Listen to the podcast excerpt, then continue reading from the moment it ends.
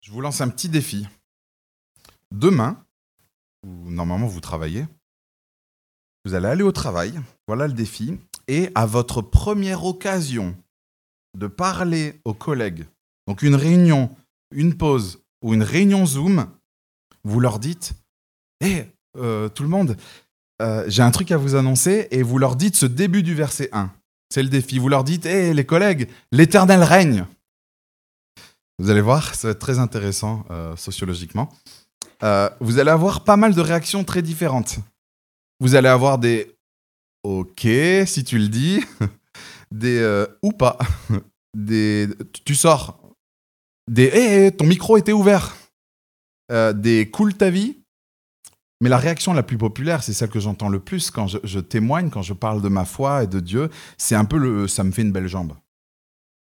Qu'est-ce que ça peut bien me faire L'éternel règne, super. Génial. Alors que vu que vous êtes coincé ici, pendant, allez, je vais vous garder 35 minutes, vu que vous êtes coincé ici, que vous avez fait l'effort de vous lever, je vous propose en fait un autre défi, plus simple et plus grandiose que celui de vous taper l'affiche demain matin. C'est le défi, comme ça vous l'aurez fait au moins une fois dans votre vie, le défi de considérer une fois dans votre vie, une fois pour toutes, considérer et réfléchir au moins une fois à Dieu, ce Dieu que la Bible nous présente, de réfléchir à son rapport au monde, son rapport à nous, et de considérer ça au moins une fois, de se dire, OK, et si tout ce pataquès était vrai? Et si cette affirmation du verset 1 était vraie, relisons-la ensemble. L'Éternel règne. Et pourquoi considérer et méditer ça au moins une fois dans sa vie? C'est regarder ce qu'il y a derrière. Regardez l'effet de cette vérité. Que la terre soit dans l'allégresse. Que les îles, c'est-à-dire dans le langage biblique, le, bout du monde, les extrémités, que les îles nombreuses se réjouissent. Donc ce matin, ce qu'on va faire, c'est un peu le plan, vous avez dans, vos bulletins, on va se poser deux questions très simples. On vient de lire l'éternel règne, on va se dire, ben, ça veut dire quoi? C'est quoi ce règne? Et deuxièmement, on va se dire, qu'est-ce que ça peut me faire? Est-ce que ça me fait une belle jambe ou est-ce que ça peut faire plus? Donc, c'est quoi ce règne? Pour les versets 1 à 6 et qu'est-ce que ça peut me faire pour les versets 7 à 12 Donc, l'auteur, on est dans les psaumes, c'est de la poésie. L'auteur nous décrit le règne de l'Éternel. Regardez ça, verset 2. Les nuages et l'obscurité l'environnent. Il nous montre que Dieu, avec ce vocabulaire qui est typique de Dieu, il est, on le voit dans l'Exode, on le voit d'autres endroits, Dieu, il est environné, il est enveloppé de fumée. Il est enveloppé de, nuages. Il, cache sa face parce que si la fumée se dissipait et que nous voyions pleinement sa gloire, sa face, sa sainteté, nous serions foudroyés sur place. Il est environné de nuages et de ténèbres car il, il habite une, et il est entouré d'une sainteté et d'une gloire inaccessible. Nul homme ne peut atteindre Dieu, ne peut le, le, le, le, connaître sans que Dieu lui se révèle, sans que Dieu vienne vers l'homme. Il est inaccessible. Les nuages, verset 2, et l'obscurité l'environne. La suite du verset nous dit, la justice et le droit forment la base de son trône. De belles images qui nous montrent que l'Éternel règne et il est assis sur un trône qui a comme fondation la justice et le droit. Méditons cela. Qu'on le voit ou pas, l'Éternel, Dieu, fait toujours, toujours, toujours, tout le temps, tout le temps, ce qui est juste, ce qui est droit, toujours, sans faillir. Ses attributs sont immuables. Il est parfaitement juste. Et il juge, parce qu'il connaît tout, il entend tout, il a toutes les infos, il a accès à tous les cœurs. Il sait exactement en ce moment ce que vous vivez, ce qui se passe dans votre tête, ce qui se passe dans votre cœur en ce moment même. Il est la définition de la perfection.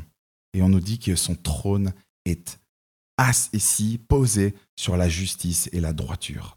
Verset 3, le feu. Le feu marche devant lui et embrase de tous côtés ses adversaires. L'Éternel règne. Et comme il est parfaitement juste, il peut parfaitement juger. C'est pas le, quelqu'un qui avance et puis devant lui il y a deux petits dogs allemands et puis euh, trois gardes du corps. Non, non, devant Dieu, c'est le feu. qui l'entoure, qui avance. C'est le vocabulaire qui est lié à son jugement.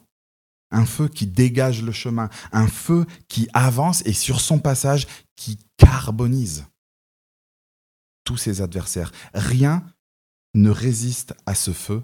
Et l'auteur, il veut que l'on médite ça. Regardez avec le verset 5. Les montagnes fondent comme de la cire devant l'Éternel, devant le Seigneur de toute la terre. Comment tenir? L'auteur, pourquoi il, il veut qu'on se pose comment je peux tenir? Comment je peux tenir devant ce feu dévorant?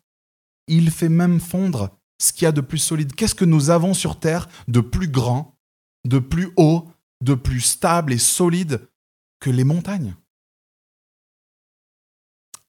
Et il les fait fondre, comme de la cire. C'est super facile, vous avez vu quand on joue à table avec les bougies?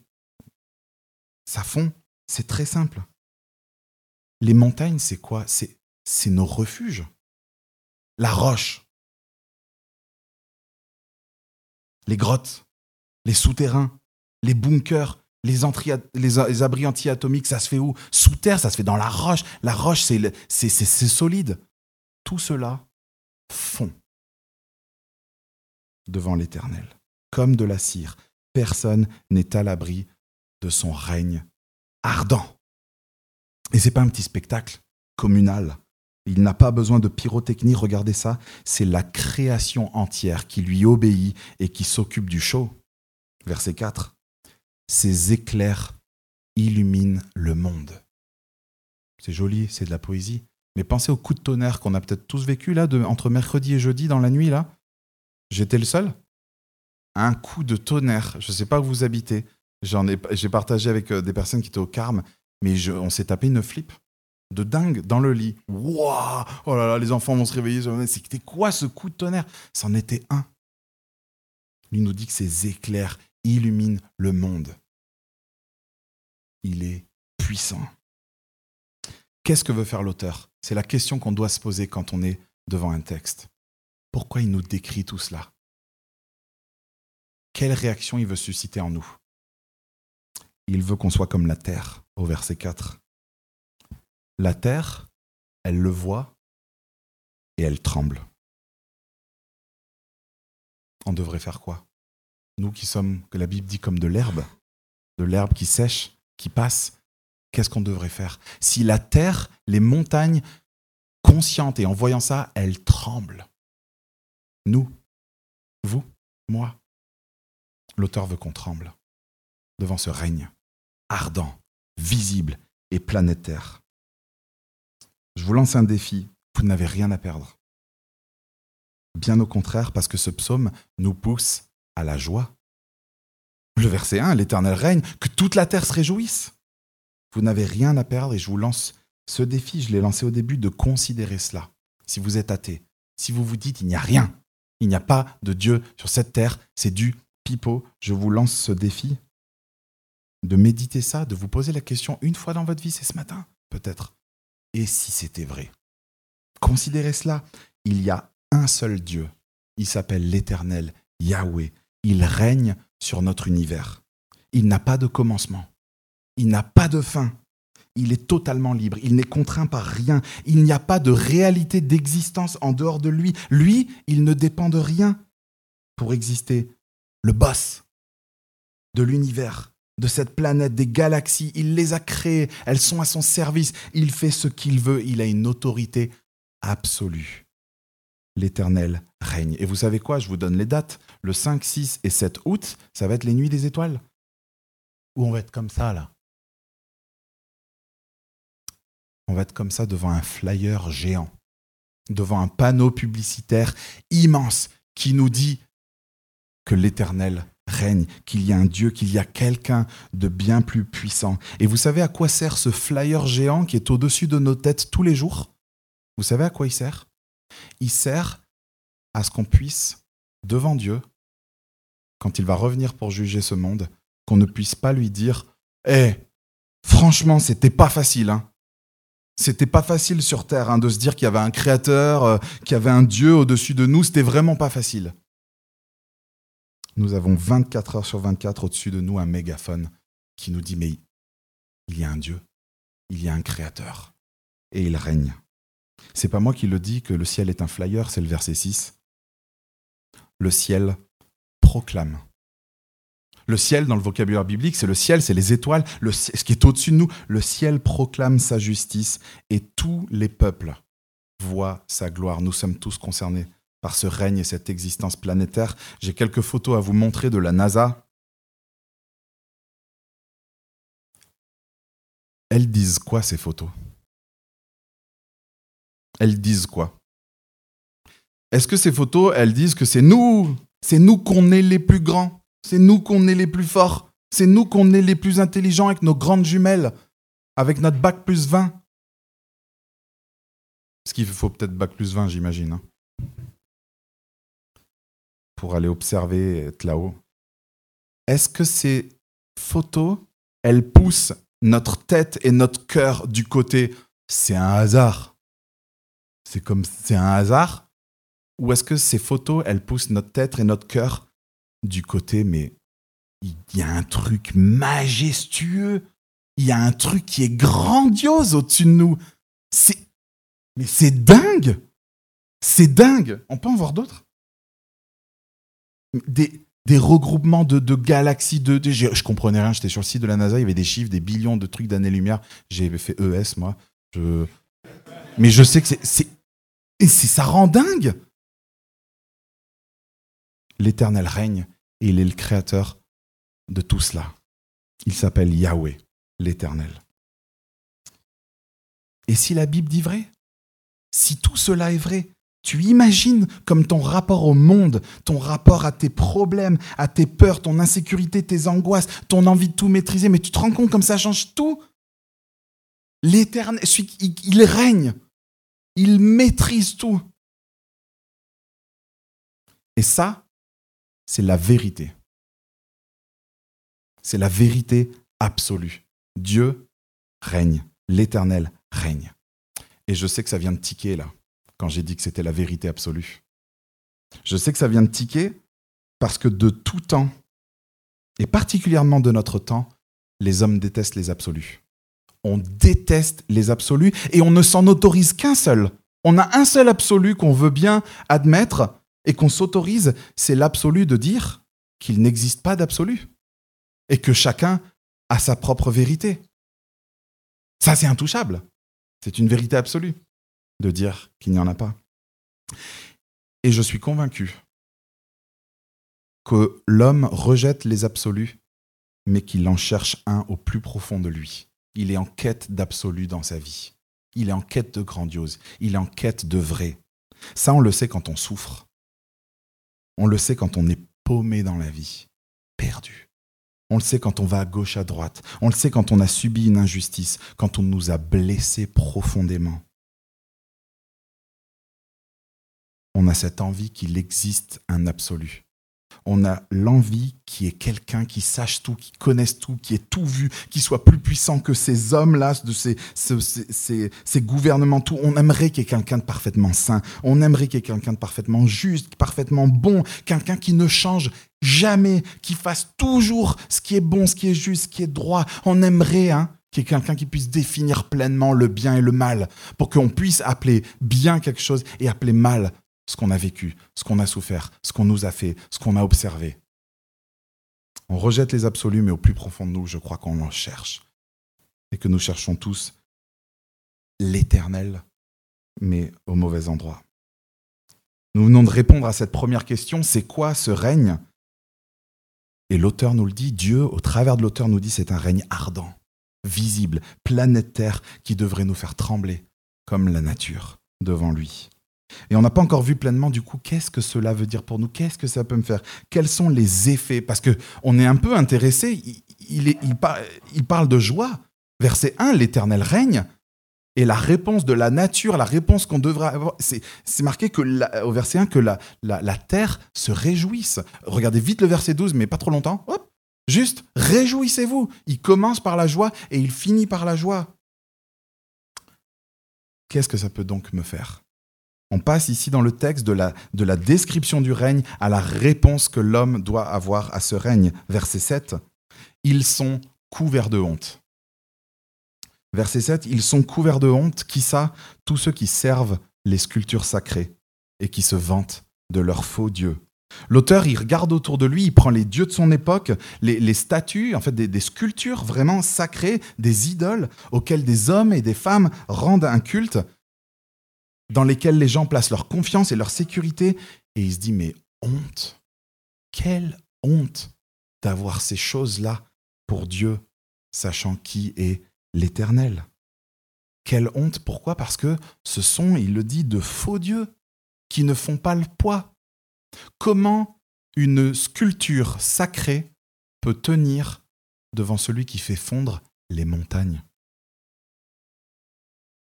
Ça fait pas le poids. Qu'est-ce que ces faux dieux peuvent faire? Est-ce qu'ils peuvent bouger? Ils les regardent, leurs totems, leurs statues, les choses devant lesquelles ils se prosternent. Vas-y, qu'est-ce qu'il peut faire pour toi?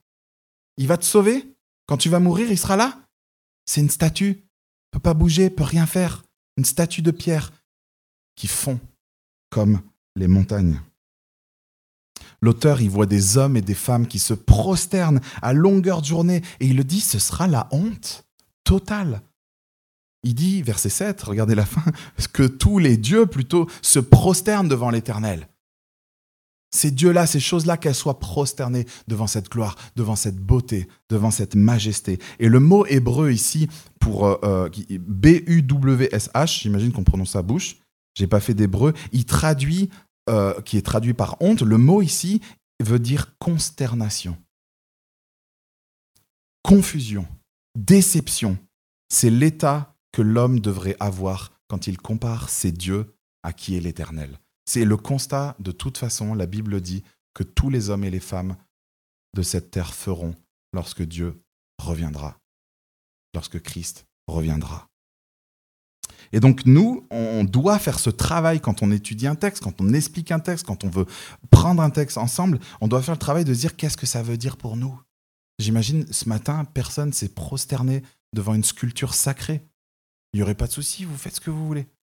Et je vous laisse comparer ces choses-là avec l'éternel, mais on doit se dire, est-ce que nous, on a des faux dieux? Enfin, on n'a ni Dieu ni maître. Donc, il faut qu'on regarde c'est quoi la définition d'avoir un Dieu? Si on n'a pas le temps, j'aimerais que ce soit participatif, mais c'est quoi euh, adorer un Dieu? Ça serait quoi? Ça serait l'aimer? On est OK avec ça? Ça serait penser à lui, parler de lui, euh, avoir un Dieu, c'est le servir, c'est lui, donner du temps, lui donner de l'argent. Euh, ça serait quoi d'autre? Qui nous disent qu'on doit faire? Je sais pas, c'est quoi avoir un Dieu C'est quoi l'adorer? Est-ce que vraiment on n'a ni Dieu ni maître? Quand on reprend cette description, et je vous pose quelques questions, pour voir si vraiment vous n'avez aucun maître dans votre vie et aucun Dieu, pensez juste à ce que vous aimez et chérissez le plus. Pensez à ce que vous rêvez. Ou quand, quand vos pensées vagabondent, elles vont vers quel domaine? Quelle chose? Quelle personne? De quoi est-ce que vous aimez parler? Vous êtes impatient de pouvoir le, le glisser, le dire ou De quoi? Qu'est-ce qui, au fond de vous, vous motive autant à travailler et faire des ronds? C'est quoi qui brûle? Il y a quelque chose, car on ne fait que ce qu'on aime. Notre cœur va là où ça brille. L'approbation de qui est-ce que vous cherchez? À qui est-ce que vous voulez plaire, ressembler? Pourquoi courir autant après l'argent? Il va dans quoi? Il va dans quoi votre argent? Ou pourquoi est-ce que vous le gardez? Pourquoi est-ce qu'on garde? Où, va notre argent? Nous avons des dieux et nous avons des maîtres et ils nous dictent ce que nous devons faire. Oh, on peut appeler ça, c'est facile. Oh, ouais, mollo, là, un dave. Euh, c'est juste des passe-temps qui prennent un peu trop de place mais ce sont des dieux et ce sont des maîtres parce que nous les servons, nous leur donnons notre temps, notre argent et ils dictent ce que nous devons faire. Je prends juste l'exemple le plus commun. Je scrolle, j'arrive pas à m'arrêter. C'est plus fort que moi, il y a un truc qui me... Quelle est l'activité que vous faites et vous sachez éperdument que vous perdez votre temps, mais vous continuez à la faire? C'est plus fort que vous? Ça vous dicte, ça vous prend votre temps, ça vous prend votre argent, ça vous prend vos ambitions, ça vous prend votre attention. Ce sont des dieux. Nous sommes concernés par ce texte. Ce sont des dieux et ils sont totalement faux. Et on en a plein des dieux. des choses qui prennent notre temps, notre attention, notre argent, qu'on sert, qu'on adore. Regardez le Dieu du besoin d'amour. Combien de gens, de femmes, d'hommes passent leur vie à essayer d'être aimés, ce besoin de reconnaissance Combien de temps à essayer de plaire? Combien de temps? Le Dieu du confort? Combien de temps et d'argent?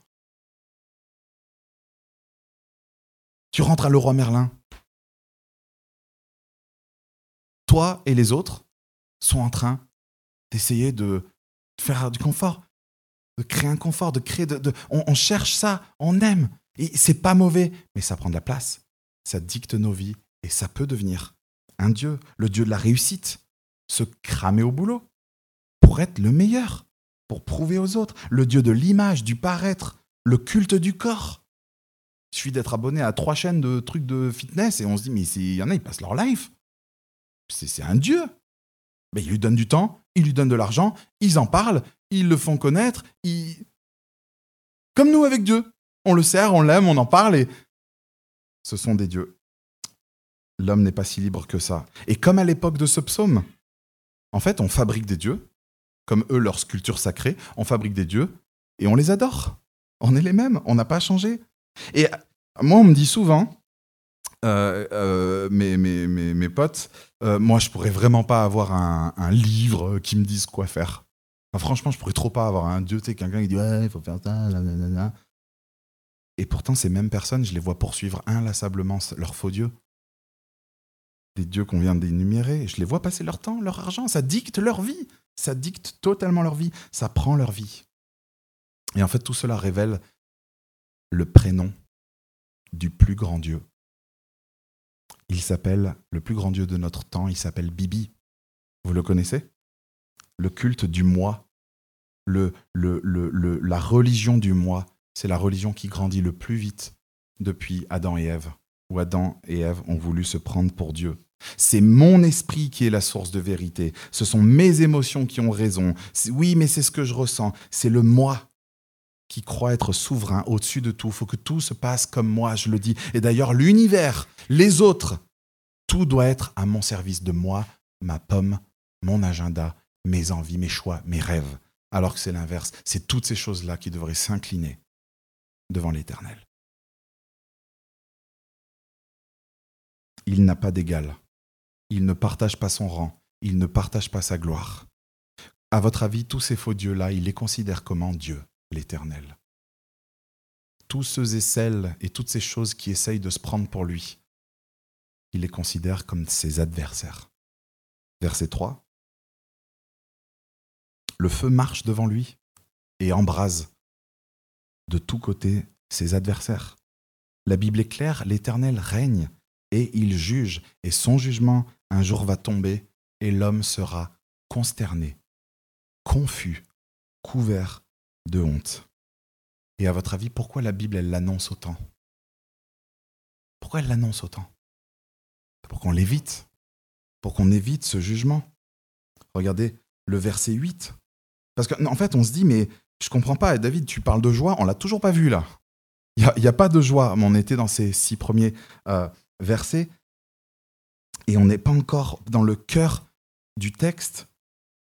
Et on se dit, mais comment ce jugement qui fait comment ça peut être un sujet de joie? Et verset 8, on se dit mais il y a du monde qui, a l'air d'être joyeux. Sion, Sion, eux, ils ont l'air les villes de Juda, ils ont l'air d'être dans la joie. Sion l'entend, verset 8, et se réjouit. Les villes de Juda sont dans l'allégresse. Pourquoi? À cause de tes jugements. Il y a des personnes pour qui le jugement de Dieu, c'est ils l'entendent, ils se font ah c'est trop bien, c'est génial. Pourquoi? Sion, c'est la ville de Jérusalem. Quand la Bible euh, parle de Sion, elle parle de la ville et donc du peuple. Toulouse a gagné au match. Vous imaginez pas que tout le monde jouait? C'est l'équipe de. C'est pareil. Sion, c'est le peuple. Et pourquoi il est dans l'allégresse? Parce qu'il entend, verset 8, il entend ce jugement qui vient. Il ne le voit pas, mais il l'entend. Il le sait, il est au courant. Le peuple de Dieu est au courant parce que Dieu a parlé, Dieu a averti. Si on l'entend et se réjouit, on est un peu comme dans ce film typique où il y a une météorite, il y a Manhattan, la météorite, vous savez où elle va? Sur Manhattan. Et là, il y a des gens qui arrivent à trafiquer une radio, ils entendent Ah, il y a une météorite qui arrive, vous allez tous mourir. Et ils sont trop contents d'avoir l'information, comme ça ils vont pouvoir éviter cette météorite, ils vont pouvoir anticiper et ils vont pouvoir se préparer. C'est la radio de Dieu, la parole de Dieu, le ciel de Dieu qui nous avertit, qui proclame que l'Éternel règne et que son jugement va venir. Donc cette joie que à Sionka, le peuple de Dieu, c'est la, la joie pardon, d'éviter ce jugement, mais aussi de savoir qu'un jour, il y aura un jugement qui sera fait pour tout le mal qui a été commis. Tout sera traité, le moindre mail, le moindre texto, la moindre parole, la moindre action, le moindre regard, les moindres pensées. L'Éternel qui trône, qui siège sur la justice et le droit, va faire justice. Et le peuple de Dieu, il entend ça. Il peut donc l'éviter, on va voir comment. Et il sait qu'un jour, cette justice sera faite. La justice, c'est délicieux comme quand le méchant dans Batman, il est attrapé à la fin. Yes Ce sentiment sera incomparable au sentiment, au délice de la justice de Dieu. Qui sont ces joyeux?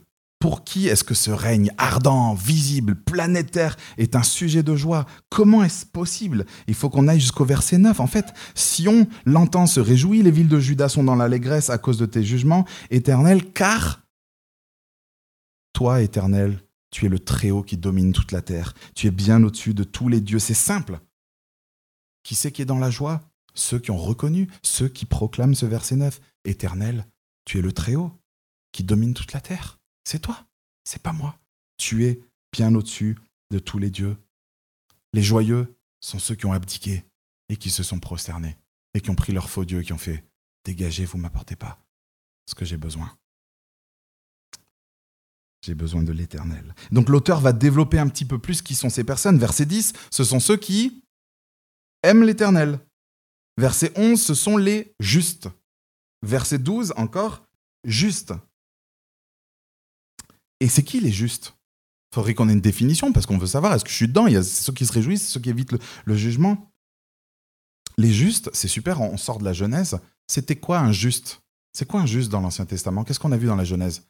Les justes, ce sont ceux qui ont placé leur confiance en Dieu, qui ont entendu sa parole, sa parole et qui se sont dit OK, je vis en fonction de cela. Je place ma confiance en toi. Tu as dit ça, je le fais. Construire un arche, je le fais. Il y a une météorite qui arrive, il y a un déluge.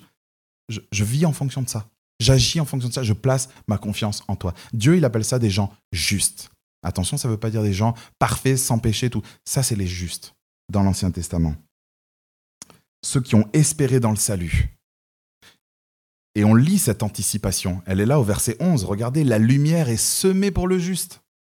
Ces choses-là, elles sont semées et elles vont grandir, elles vont mûrir, elles vont se développer et Dieu va récolter cette joie pleine, cette lumière. La lumière, c'est quoi dans le langage biblique? C'est la révélation, c'est le salut de Dieu. Et donc ce verset, il y a 3000 ans, il était plein d'espoir. C'était, nous avons entendu qu'il y a un salut qui arrive, qu'il y a un jugement qui arrive. Nous plaçons notre confiance en cela.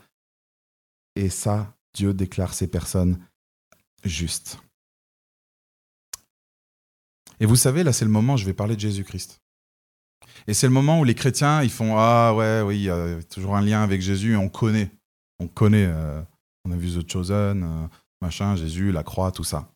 Et il est là le grand dommage, c'est qu'on ne se pose pas assez pour apprécier ce moment où on se dit Où est Jésus-Christ dans tout cela? Eh bien, Christ, il est cette lumière.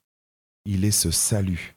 Jean 8, qu'on peut afficher, verset 12, Jésus, il parle de lui-même. Cette lumière qui est semée il y a 3000 ans pour le juste, salut, cette, cette lumière, Jésus dit, je suis Yahweh. Je suis la lumière du monde. Celui qui me suit ne marchera pas dans les ténèbres, mais il aura au contraire la lumière de la vie. Dieu nous a envoyé son Fils. Et là, on a... Dieu a donné son Fils pour nous sortir de la honte, pour nous sortir des ténèbres. Jean 5, verset 24, Jésus à nouveau nous dit en vérité, en vérité, une vérité absolue, je vous le dis, celui qui écoute ma radio, celui qui écoute ma parole et qui croit à celui qui m'a envoyé, il a la vie éternelle. C'est simple. Celui qui croit à ce que je dis, il a la vie éternelle il ne vient point en jugement, mais il est passé de la mort à la vie. Comment connaître cette joie? Comment éviter ce jugement En plaçant sa confiance dans ce que Christ a fait, dans ce que Dieu a dit qu'il allait faire en Christ et qu'il a fait? Christ, sur la croix, il est en train d'accomplir la justice de Dieu. Il est en train de prendre le jugement que nous méritons tous. Il le prend à notre place. Il accomplit, il satisfait pleinement la justice de ce Dieu dévorant. Donc si Christ accomplit pleinement cette justice, quel est le statut qu'il peut donner à ceux qui croient en lui? Le statut de juste, le statut de justifié. Donc, ces versets 10 à 12 sont totalement pour nous parce qu'ils s'adressent aux justes. Dans l'Ancien Testament, on est juste en, anticipation de cette œuvre et en plaçant notre confiance dans cette œuvre, et dans le Nouveau Testament, en ayant reçu cette œuvre. Mais Dieu, sur la base de la foi, de tout temps, a déclaré les hommes justes. Donc ces versets sont pour nous, vous qui aimez l'Éternel. Amen. Ayez le mal en horreur. Littéralement, c'est haïssez haïssez le mal. Qui peut réellement aimer Dieu s'il continue d'aimer ce que Dieu déteste? Ce que Dieu a en horreur et ce, ce pourquoi la colère de Dieu vient, ce pourquoi il juge. Aimer Dieu, c'est haïr le mal. Jésus était simple, il sauvait des gens, va et ne pêche plus. Il a tout résumé. Ne pratique plus ça. Et le en horreur. Et si pour vous ce matin tout est relatif et que vous avez du mal avec le bien et le mal, sachez que c'est Dieu qui définit le bien et le mal de façon absolue. Ça tique encore, hein? Il y a le bien, il y a le mal, et c'est pas à nous de le définir, c'est à celui qui est parfaitement juste et parfaitement saint. D'ailleurs, on en revient encore à notre absolu. De bien, de mal, Francis Schaeffer, philosophe et théologien, le dit tellement mieux que moi, je lui laisse la parole. Il dit s'il n'y a pas de standard moral absolu, comprenez donc s'il n'y a pas vraiment de bien et de mal clair et net défini, alors personne ne peut dire ce qui est bien ou mal. Par absolu, nous entendons ce qui s'est toujours appliqué, ce qui pourvoit à un standard ultime et final. Il doit y avoir un absolu si il doit y avoir des principes moraux. Il doit y avoir un absolu s'il doit y avoir de vraies valeurs, s'il n'y a pas d'absolu au-delà des pensées humaines, ça c'est bien, là je fais une petite parenthèse, ça c'est bien, ça c'est pas bien, ça c'est trompé, ça c'est pas trompé, ça c'est mal, ça non, non, pas, pas vraiment. Et tout ça, on est paumé. Et il dit s'il n'y a pas d'absolu au-delà des idées humaines, des idées humaines, alors il n'existe aucun recours pour juger entre les individus et les groupes dont les appréciations morales rentrent en conflit. Ça c'est bien, ça c'est mal. Ah ben non, non, moi je pense pas que il doit y avoir un absolu pour qu'il y ait une vraie justice, pour qu'il y ait un vrai salut, pour qu'il y ait un vrai recours. Et ce refus que nous avons de l'absolu est la marque de notre rébellion envers Dieu. Ce truc-là qui fait. C'est cette marque que nous portons de rébellion envers Dieu. Et comme Dieu a défini le mal, mais méditez cela ce matin, c'est mon défi pour vous, de méditer ça. Si Dieu définit pleinement le mal, alors on peut le connaître, on peut l'identifier, on peut l'avoir en horreur, on peut ne pas le pratiquer, il ne s'agit pas de le trouver laid. Ouais, c'est vrai, c'est pas top. Ou euh, de le minimiser, de le relativiser, mais d'en être indigné, d'en être dégoûté. Le mal devrait nous dégoûter. On devrait le haïr. Si un jour tu as pesté sur une sœur, ça arrive jamais. Ou sur un frère, ça arrive jamais. Je ne sais même pas pourquoi j'en parle ce matin. Tu devrais te dire, je suis dégoûté d'avoir fait ça. Quelle horreur. Pourquoi j'ai fait? J'ai horreur de ça, je l'ai fait. J'ai horreur. J'en ai horreur. Quand, est-ce que la dernière fois tu as été dégoûté, vraiment? Pas euh, Oh, mais c'est bon, il fait grâce. Quand est-ce que la dernière fois tu as été dégoûté, horrifié d'avoir fait le mal? Mince J'ai fait le mal. Euh, ceux qui me connaissent, est-ce que vous savez ce que je déteste le plus l'été? Il y a ma femme, les, la chaleur et les moustiques. Vous connaissez David Charrier? David Charrier, il préfère avoir un cancer de la peau grâce à son pchit de, ouf que tout le monde me dit Mais pas ça Non, je le mets parce que je déteste. Je déteste. Et moi, votre huile qu'on met derrière les oreilles, elle marche pas. J'ai essayé. Tu te mets deux Non, non, je les démonte. Je les démonte la nuit, je réveille ma femme. Parler avec elle à la fin, elle a besoin d'aide. La nuit, je la réveille, je mets la lumière à fond. Parce que je veux le trouver. Et je l'aurai. Je vous promets, je l'aurai. Je suis un tueur. Parce que je hais ça, je guette, j'ai des techniques, je me dis à un moment donné, il sera là en face de moi, je reste deux heures, mais je l'aurai, je le démonte. Je suis là, je suis avec un livre qui est tellement large qu'il est plus large que la capacité du moustique à s'échapper. Je, je, je lance le truc parallèle au plafond, je l'éclate. Et ma femme, elle a déjà eu la lumière allumée pendant deux heures. Parce que c'est simple, je hais les moustiques. Je les démonte. Ça me fait du bien. Vous voyez mon comportement de chasseur qui va à la lampe de partout, qui allume tout, qui scrute les murs, qui bouge les rideaux, il va ça. C'est ça qu'on devrait avoir avec le mal. Le dénicher, le trouver et le tuer et en avoir horreur.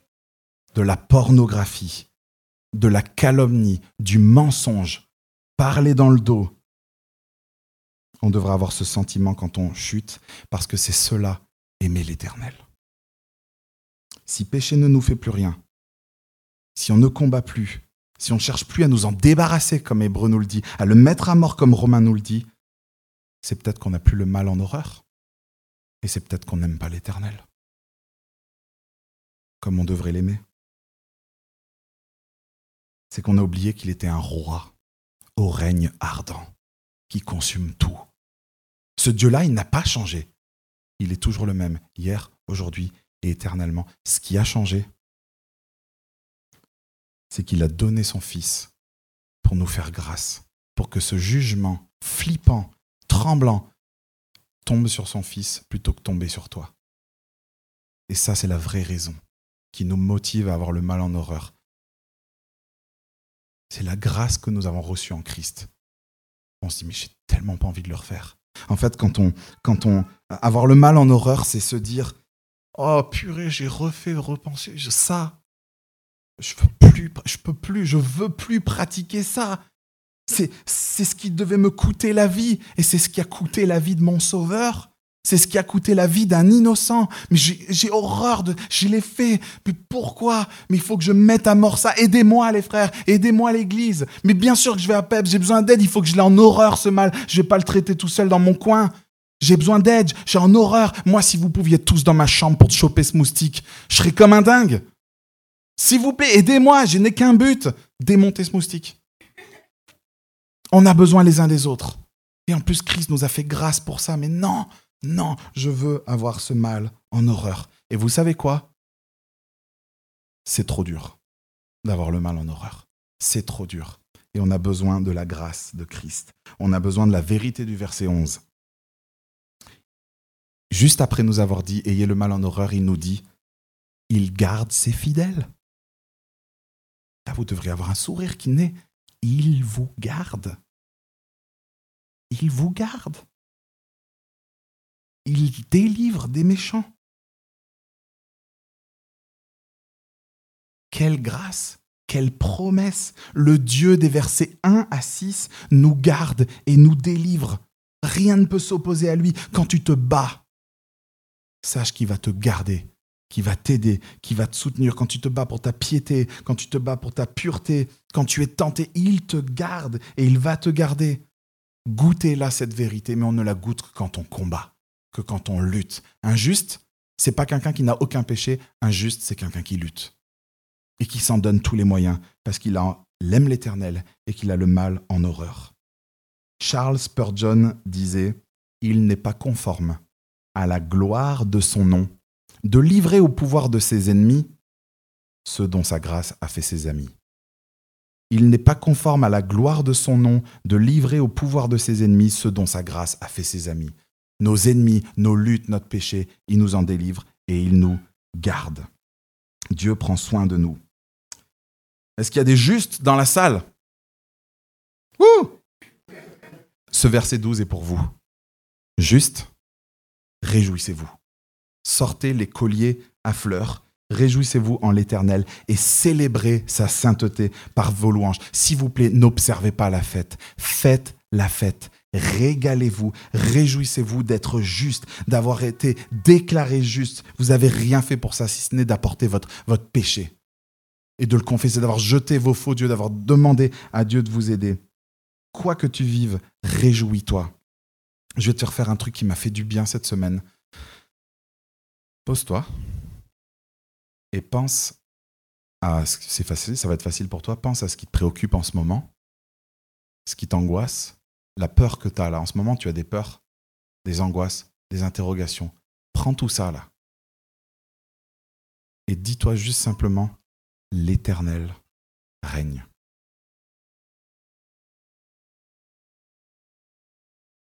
Il règne. Il t'a sauvé. Il va te sauver. Il te prendra. Il te garde. Il te délivre. Prends ta situation. Pose-toi. Dis-toi, l'Éternel règne. Cette semaine, je me suis tapé un coup de stress, j'avais Gab à côté de moi. Parce que je lui parlais de mon texte, il me dit Dave, l'Éternel règne. Ça m'a fait du bien. Merci Gab. J'ai besoin de cette vérité, on en a tous besoin.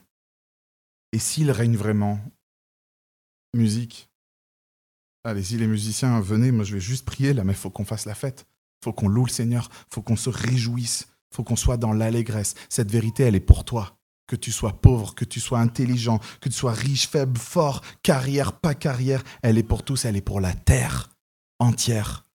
Réjouis-toi. Et si tu veux être juste, si tu veux avoir ce statut, être celui qui ne va pas prendre le jugement, accepte que Christ l'ait pris pour toi ce jugement et viens faire la fête avec nous. Viens en discuter avec moi, avec un des responsables dans la semaine. On veut se réjouir avec toi parce que l'Éternel règne chantons. Vous pouvez vous mettre en place, les musiciens. Moi, je, je prie pour nous.